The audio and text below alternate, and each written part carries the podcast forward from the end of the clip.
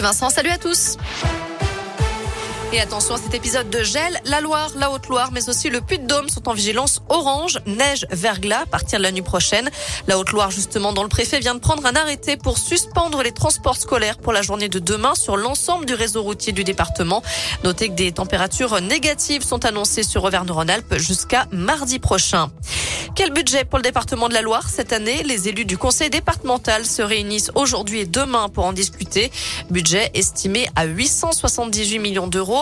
Deux tiers sont consacrés au social, notamment 248 millions pour l'autonomie, 120 millions à l'enfance, 107 millions pour l'insertion. À prévoir également 110 millions d'euros d'investissement et une baisse historique de l'endettement avec 26 millions et demi d'euros en moins en un an. Parmi les dépenses à venir, il y aura celle concernant le passage de la flamme olympique. On a appris tout à l'heure que le département de la Loire allait l'accueillir pour un coût de 180 000 euros. 25 communes seront traversées entre avril et juillet 2024. La Haute-Loire a, elle, décidé de ne pas candidater au passage de la flamme, jugeant cet événement trop cher.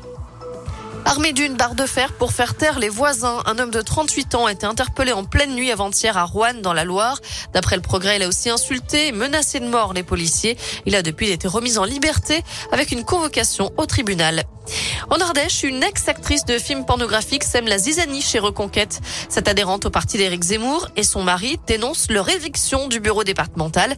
En cause, l'ancienne profession de madame.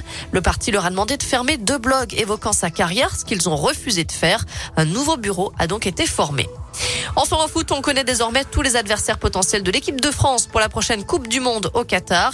Les quatre chapeaux sont désormais définis avant le tirage au sort qui aura lieu demain soir à partir de 18h à Doha. Les Bleus, on le savait, sont tête de série. Ils éviteront donc la Belgique, le Brésil, l'Argentine, l'Espagne ou encore l'Angleterre. Mais parmi les les pires tirages possibles, ils pourraient affronter l'Allemagne. Merci beaucoup Noémie. Prochain rendez-vous.